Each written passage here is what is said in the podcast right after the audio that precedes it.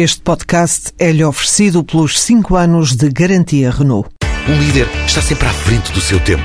Em alguns casos, 5 anos. Qualidade Renault. 5 anos de garantia ou 150 mil quilómetros em toda a gama.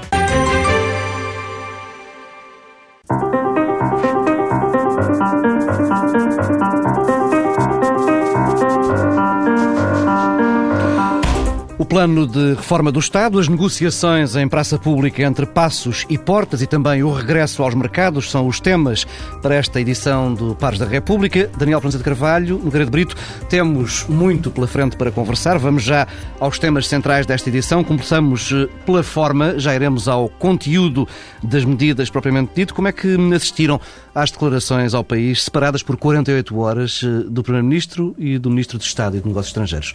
França de Carvalho. Bom, uh, aparentemente isto tem duas leituras, não é? pode ver-se uh, nas duas intervenções uma espécie de encenação em que o Primeiro-Ministro vem elencar um conjunto de medidas aparentemente muito, muito negativas para os funcionários públicos, para os pensionistas, carregando um pouco no tom da austeridade e da exigência e do sacrifício.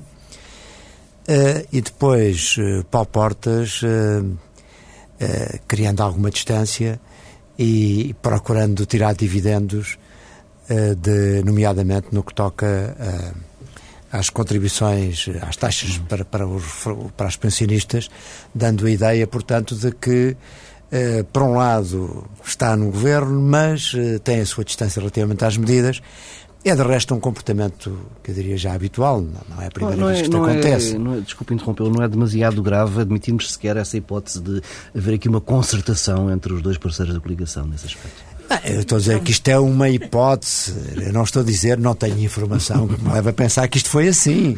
Estamos que pode ter falar dessa hipótese. Agora, é? aparentemente, eh, também é um pouco estranho que uh, os dois não tenham combinado qualquer estratégia de comunicação relativamente a este, este tema.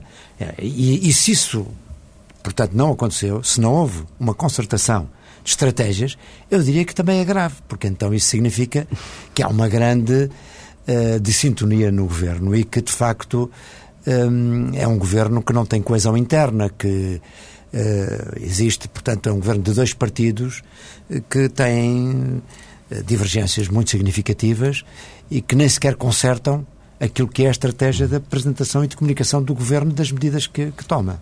Uh, Nogueira de Brito, uh, vai, alinha mais porque, porque entendimento que houve aqui um desacordo e um desentendimento entre os dois parceiros de coligação ou uma encenação para permitir algum tipo de ganho político ao CDS? Bom, uh, para permitir ganhos políticos ao CDS, não sei bem se, se realmente esse terá sido um objetivo do PSD, não é? Mas agora, na realidade, se nós se virmos com atenção o discurso do Pedro Passos Coelho, verificamos que realmente ele não é tão fechado na parte final. Na parte final deixa uma abertura. Uhum. Há uma abertura que fica ali. E que realmente deve ter sido combinada uhum. previamente com o Paulo Portas, o que eu não considero grave considero até muito desejável, é que realmente eles tenham uma estratégia comum de comunicação. O que tem parecido até agora é que não têm. E isso é que a gente fica aqui toda irritada e com razão.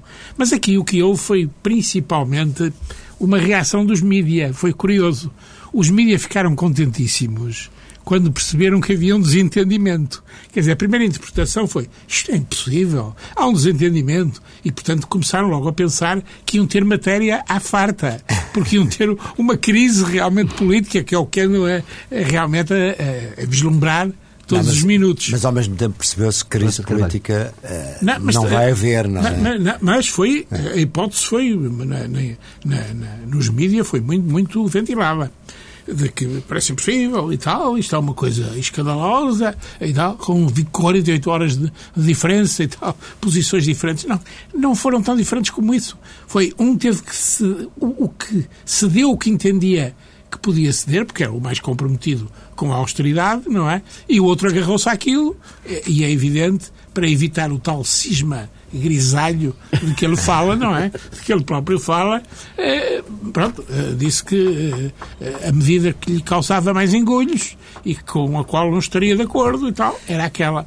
Também procurou dizê-lo com uma certa habilidade, que aliás faz um discurso magnífico. Esse discurso de Portas é, é um discurso magnífico. Como o do Coelho não é magnífico, mas é o melhor que é ele faz. É dos melhores que é o melhor, agora, não é? Exatamente. Portanto, eu acho que de facto aqui houve um entendimento, não é? Eu, eu, a minha opinião é de que não, houve entendimento. Só pode ter havido um entendimento até por isto, porque se de facto não houvesse, o Primeiro-Ministro não teria deixado essa abertura à retirada da medida que afetava os, os, pensionistas. Portanto, ele deixou isso já como forma de. e talvez como forma compensatória para o CDS uh, e, e, e como transação para que o CDS aceitasse tudo o resto.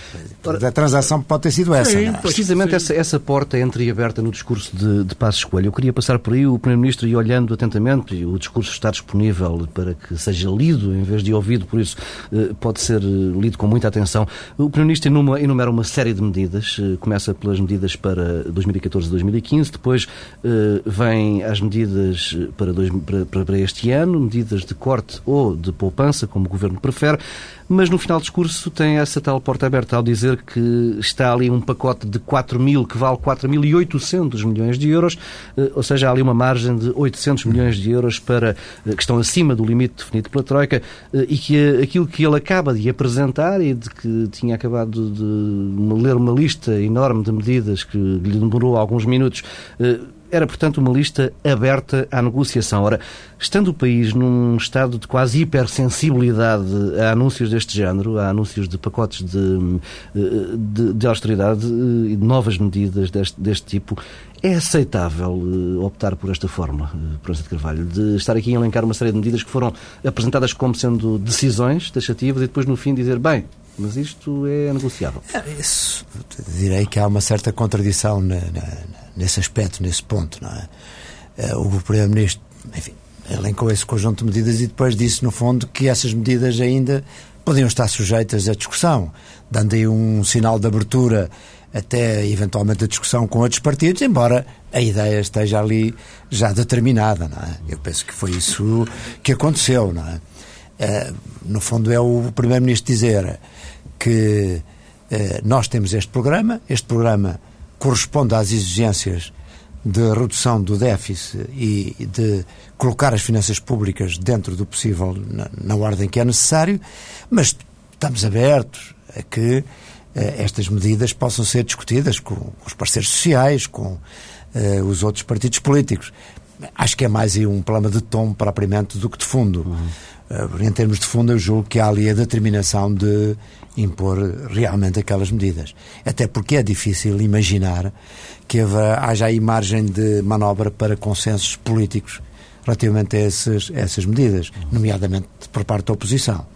E em relação ao CDS, que enfim, nós bem sabemos que o CDS, desde há muito, que não está confortável com esta política de austeridade pura e dura e acha que se devia ter feito mais, por exemplo, na reforma do Estado, acha que Uh, não, devia, não se devia ter ido tão longe na parte uh, da, do, da punção fiscal e, portanto, como o CDS tem discordâncias relativamente a esses pontos, é natural que o Primeiro-Ministro e o líder do PSD queira ter dado também ao CDS aqui alguma compensação para, no fundo, ter de acordar nestas medidas. Brito. Não, eu acho que esta, de facto, é a parte má do discurso, não é? Porque, e é a persistência no erro parte má, porque realmente é mau, vou tentar dizer.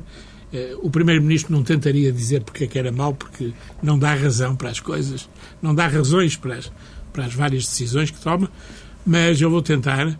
E o que acontece aqui é o seguinte: é que eh, isto parece que tem andado na criação propositada de um suspense, é? porque agora eh, vai anunciar logo à tarde depois é daqui a 48 horas, agora tem um compromisso de agenda, que não se sabe que agenda é aquela, não é? Porque não, não, não se viu que tenha havido qualquer recepção a um, um primeiro-ministro ou, uma, ou, ou, qualquer encontro importante, não é? Mas foi, um, foi dada a justificação formal de que era um, uma incompatibilidade da agenda e, portanto, já não é hoje, é depois da manhã. Ora bem, isto realmente não se faz porque uh, o, o, povo português está suspenso destas, destas medidas e está realmente numa ansiedade formidável. Mas eu isso acho é, é o estilo do Passo Coelho. Ele, ele talvez ache, e quem o aconselha não acha de maneira diferente, que assim é que se faz. Que é assim que realmente, que este suspense que é realmente, é como um filme, não é? Do Hitchcock. É uma coisa que realmente agrada às pessoas. Mas isto não é um filme, não é? Isto está a acontecer connosco e é bastante desagradável. Portanto, eu acho que isso, eu não lhe daria muita importância mas efetivamente tem importância. Eu estive também, não é, ansioso, ouvir o que é que se iria passar, não iria, não é? Eh, e como eu, eh, milhões, porventura, mas largos milhares de portugueses. E, portanto, eu acho que... Mas isso é, não dava importância, isso é, é de facto persistir no erro, nesse erro comunicacional. Isso é só comunicação.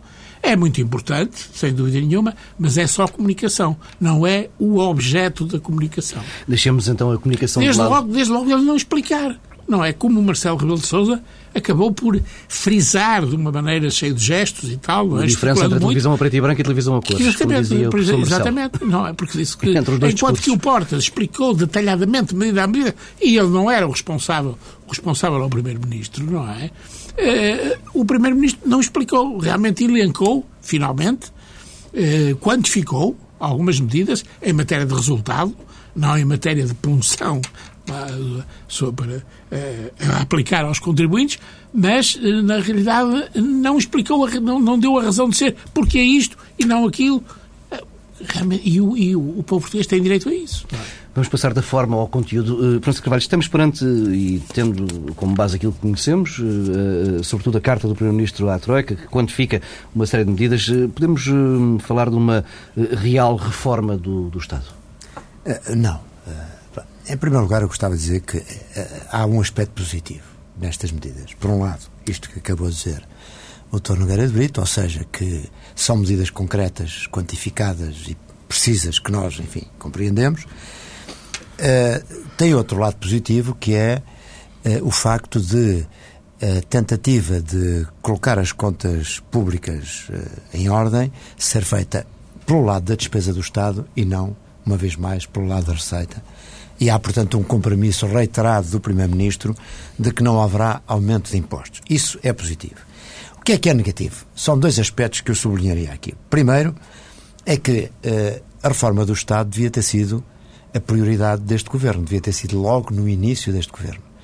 Aliás, eu recordo-me que, salvo erro, no dia de posse do governo, coisa parecida, houve um programa na TSF em que eu participei com o Luís Amado e eu que eu disse exatamente que achava que as, a reforma do Estado devia ter sido feita nos primeiros três meses. Disse, não estou talvez um pouco provocatório, vá lá, seis meses. Ora, não é nesta fase, com o governo já muito desgastado, com todo este pessimismo que se instalou, que o governo tem condições para levar a cabo com sucesso essa reforma. Por outro lado, não há realmente, isto não é uma reforma, isto que há é um corte de despesas horizontal eh, nos funcionários públicos, e, no, nos pensionistas. Quando, na verdade, aquilo que nós, enfim, há muitos anos andamos a falar, e aquilo que era absolutamente essencial, e aquilo que talvez fosse possível consensualizar com o Partido Socialista, é uma verdadeira reforma do Estado, que começaria por, desde logo, eh, saber qual é o papel do Estado. Que funções de soberania é que deve manter? Que funções nas áreas sociais? Que funções na intervenção na economia? O que é que pode ser desempenhado, essas funções, pelos privados? Onde é que pode haver competição entre os privados e o público, de maneira eh, com dois objetivos. Por um lado, diminuir a despesa do Estado e, por outro, não menos importante, tornar o Estado mais eficiente nas funções que vai desempenhar. Ganhos de eficácia, não é? Por, exatamente, porque nós também precisamos de um Estado não apenas menos oneroso, como também mais eficiente na prestação do serviço aos cidadãos. Portanto, que tipo de reforma se pode fazer na administração central? Que máquina burocrática, como desburocratizar, como tornar o Estado mais e a administração pública mais amiga do investimento, de, dos empresários, dos cidadãos? Que cultura a desempenhar na administração pública? Que papel da regulação do Estado? como fazer uma verdadeira reforma da administração central, regional, local, coisa que também não foi feita, foi acabou por ser uma coisa minúscula, sem grande impacto. Ou seja, aquilo que nós verdadeiramente precisávamos, que devia haver um debate uh, sério, devia haver um consenso, de facto, com o Partido Socialista. E, não falei ainda na justiça, que é outro tema que também é importante. Ora, tudo isso, até agora, pode dizer-se que não foi feito nada, praticamente nada. E, portanto, o que está aqui em causa não é a reforma do Estado, é sim uma diminuição da despesa do Estado de uma forma horizontal e sem a reforma da, da estrutura do Estado. Brito.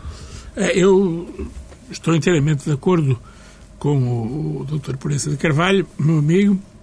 Não combinámos nada, porém também não é? Quer dizer, ao contrário, ao contrário do Primeiro-Ministro e do Ministro de, dos Estrangeiros, dos Negócios Estrangeiros, Está a ver, são os tais temas não, em que nós não, podemos gerar consenso. Exatamente. Aqui estamos de acordo, mas, se calhar... mas, mas o que eu digo é o seguinte: realmente não há reforma do Estado, e muito menos refundação, uh, refundação disparate, não é?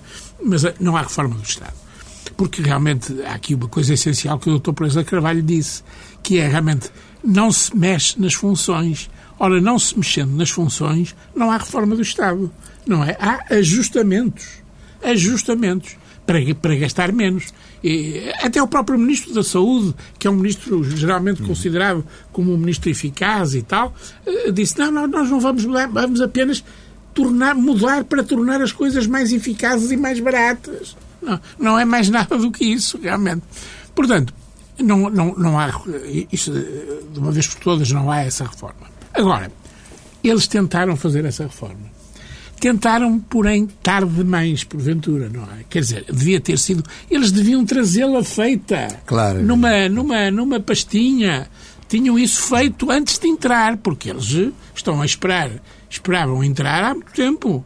E deviam, portanto, estar uh, preparados para isso. Não é? Mas não foi isso que nos foi dito em campanha eleitoral em 2011? Pois, foi dito que havia. foi dito que havia, mas não havia. Não, havia. não eu acho até mas, o depois, houve tentativas mas tentativas, mas isso é muito. Eu aí realmente há uma desculpa uh, que eu uh, assumo. É que isso é muito difícil. É que se é difícil cortar o número claro. de funcionários, acabar com o serviço, acabar com uma direção-geral, acabar com um instituto, com uma fundação, é uma coisa que provoca grandes mas mesmo quando há, e isso está comprovado, há, há muitas duplicações de serviços. Há... Você, não, aí não se tocou. Você julga, nem você, sequer o trabalho você está julga feito. que há duplicações. Mas se você realmente lhes quiser pôr termo, não, é verifica no dia seguinte não. que fez um disparate enorme, não, que não há duplicações nenhuma. Claro, principalmente a oposição, isso, é, isso, isso é, é uma coisa medonha, isso é uma coisa medonha. Mas era isso que eles deviam ter feito. E eu acho que o calendário deles foi todo errado, porque realmente deviam ter feito isso não é? Com antecedência. Assim, realmente, auguro-lhes maus resultados nas eleições, porque estão a fazer estas medidas que são entendidas como maldosas e como maldades pelos destinatários, pelos contribuintes, etc. Estão a fazê-las no fim, não é no fim, mas quando se caminha já para o fim da, da, da, do mandato. É, é? E quando mas o governo já está muito desgastado e que é de facto. É? Agora, eu até penso que antes das eleições o PSD teve vários fóruns onde estas questões foram discutidas. Houve think tanks que, ao longo destes últimos anos, têm produzido trabalho que eu acho que louvável e significativo. E, e mesmo penso que no programa inicial do PSD, que foi encarregado o Eduardo Catroga, que as coisas tinham maior ambição. Mas depois, claro, quer dizer, entra naquela mecânica dos partidos. Depois começam a fazer cálculos do que é que uma reforma dessas pode uh, retirar eleitores. Uh, portanto, é melhor evitar uh, entrar em questões polémicas, não é? E acaba, quando o governo entra em funções, já o programa está totalmente esvaziado mas, mas, de coisas concretas. Mas, Passam a ser não, coisas. Não, não, é, não é muito mais polémico, por exemplo, optar por um corte cego de salários ah, e pensões claro é. e contra... Não, não, agora, claro foi que isso é. que tivemos assim que o é, governo é entrou, entrou, em funções, não é? é agora, claro que é. é, é Ou um aumento de impostos, como tivemos também em 2012. É mais fácil fazer. É, evidente, repare, quer dizer, quando um empresário encontra uma empresa em situação difícil, normalmente o que é que tem que fazer? Não se limita a cortar custos, não é? Porque se limitar a cortar custos, provavelmente, enfim, eh, é difícil que a empresa possa sair da situação em que está. Tem que exatamente fazer uma reestruturação global. O que é que está a produzir mal? O que é que pode produzir melhor? Que inovações é que pode uh, ter? Como é que podem novos produtos entrarem no mercado? Que mercados é que existem? Onde é que eles estão? E como é que os pode conquistar? Isto é, há toda uma panóplia de medidas de reestruturação da empresa que se deve fazer. Nós, de facto, no Estado, uh, verdadeiramente, aqui eu vou dizer uma coisa talvez politicamente incorreta, mas há algumas reformas que se foram fazendo, foi nos últimos tempos, nomeadamente com o Simplex, em que, enfim, coisas que não foram suficientes. Tinha que ser muito mais longe. Até porque eu diria que é mais difícil lá o Partido Socialista, que é um partido mais com um eleitorado mais próximo dos funcionários públicos, mais próximo do Estado, que tem uma visão mesmo do ponto de vista ideológico mais mais eh, favorável à intervenção do Estado, mas apesar disso, eu tenho que reconhecer que o governo José Sócrates, especialmente o primeiro, foi mais reformista nesta, nestas matérias do que, por exemplo, um governo, o atual, que é um governo de quem eu me sinto mais próximo e de quem eu esperava para um, bastante para mais. Para um liberal como o Dr. Sr. Presidente, Exatamente. normalmente foi uma desilusão. É, é uma desilusão. Foi, foi sempre feito. Uh, exatamente.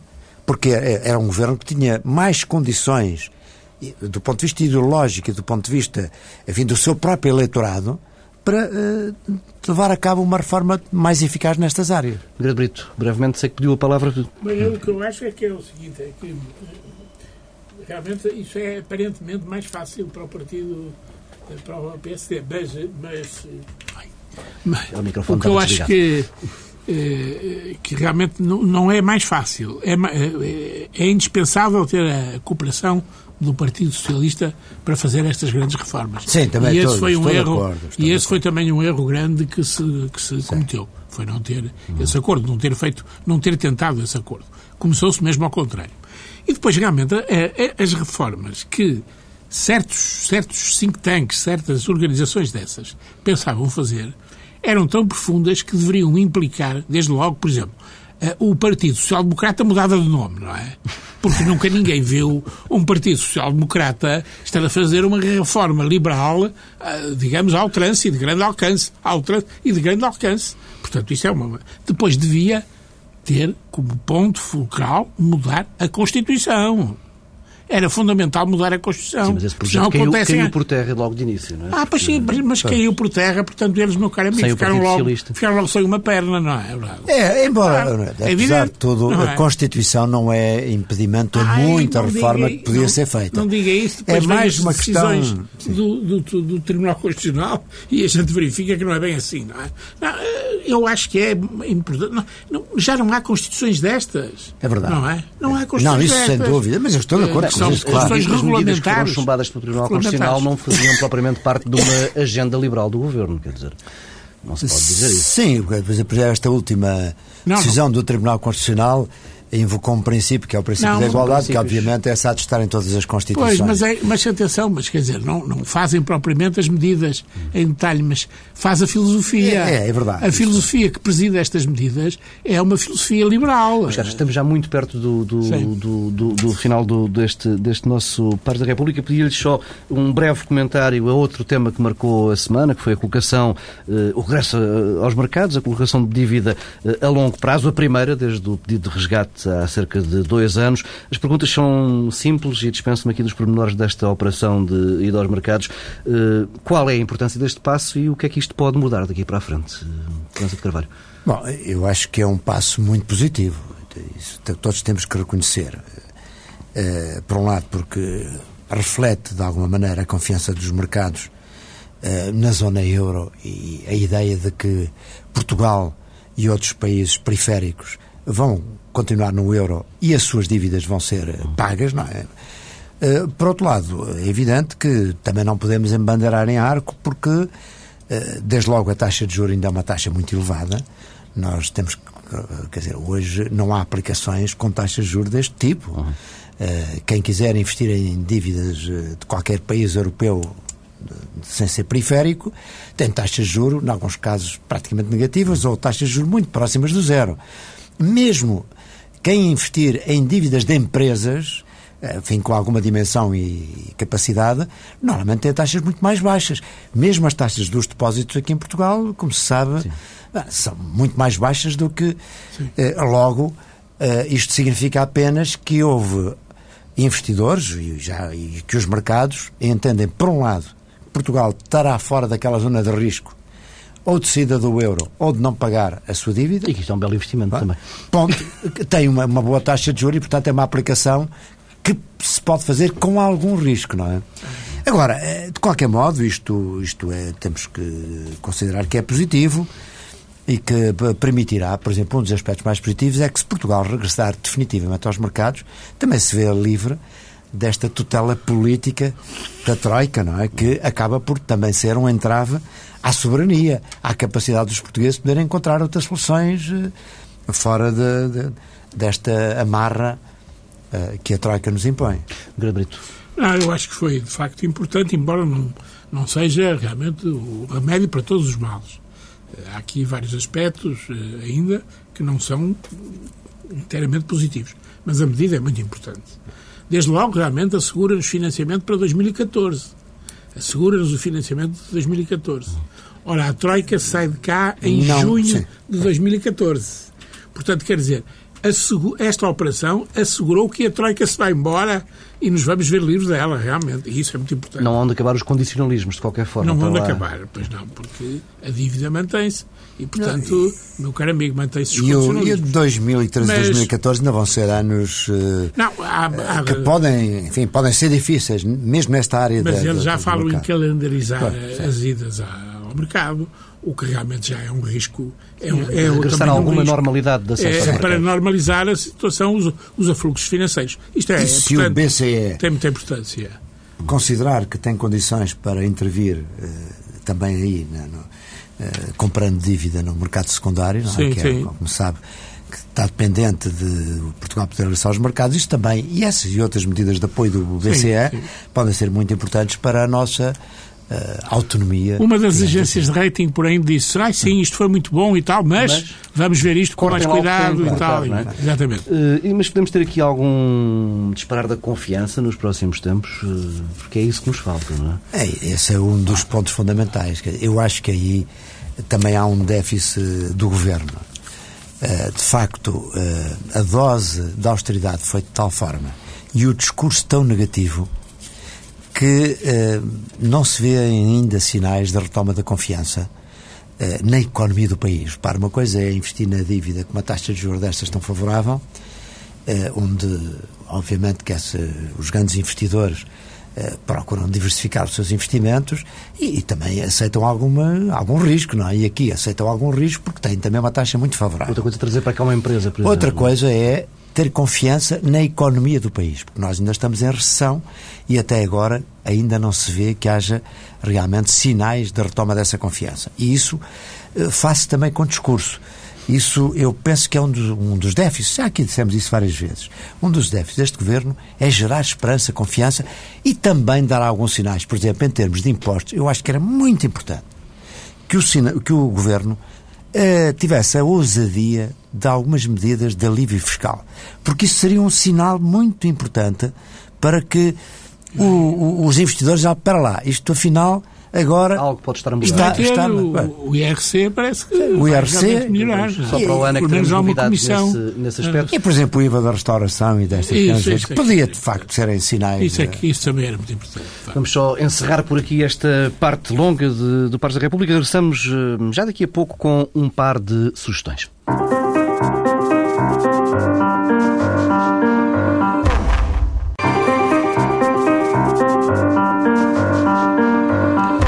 Regressamos com uma agenda necessariamente mais leve, mais tranquila e, no seu caso, a Dial Prança de Carvalho, com sugestões que valem para os próximos dois fins de semana, jazz no estúdio. Exatamente. Enfim, o, o Estrela Jazz é, como se sabe, uma realização que já vem de há bastantes anos. Eh, eu acho que, para quem gosta de jazz, é sempre uma boa oportunidade. Na próxima sexta-feira podemos ver logo a orquestra do Hot Club de Portugal, que está, de facto, a rejuvenescido, o Hot Club. Uh, eu recordo-me bem do, dos seus inícios com Luís Vilas Boas, uhum. aquele pioneirismo dessa época.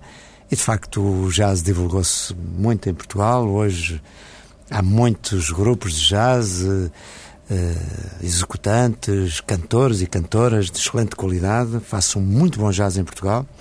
E portanto é uma oportunidade para quem gosta de jazz de este fim de semana e no outro no também próximo. seguinte uh, poderem desfrutar de, desta música que nos dá alegria, nos dá boa disposição. Uh, Brito, uma sugestão algo diferente na área da música clássica. Na área da música também, não é? E também dois fins de semana, suponho eu, porque é dois dias, os dias 17 e 26, uhum. que a Casa da Música no Porto vai celebrar eh, os 100 anos, o que seriam os 100 anos da vida da Helena Sada Costa, que foi uma grande pianista portuense e nacional, não é? de relevo mesmo, eh para além fronteiras, e, e, que realmente foi um polo dinamizador da cultura musical na cidade do Porto, que agora desagua na, na Casa da Música, não é? nesse grande palácio à música que é a Casa da Música. E eu realmente acho que não é, não é propriamente jazz, mas é, mas é magnífico Beethoven e Chopin, e, e Chopin também. E, e, eu acho que realmente também é uma, uma boa escolha, não é? Ir até ao Porto uh, ver o Benfica a ganhar, não é? E, Fica essa e depois, nota de esperança para os ouvir, não é? ouvir, ouvir o Benfica a perder, porque realmente não sei bem, não é? Se ganhar também é algo que pode Pronto. contribuir para a confiança que falávamos há pouco, não é? Exatamente. Bem, fica por aqui esta edição de Pares da República. Regressamos daqui por duas semanas. Na próxima semana há prioridade total à final da Liga Europa, um jogo entre Benfica e Chelsea.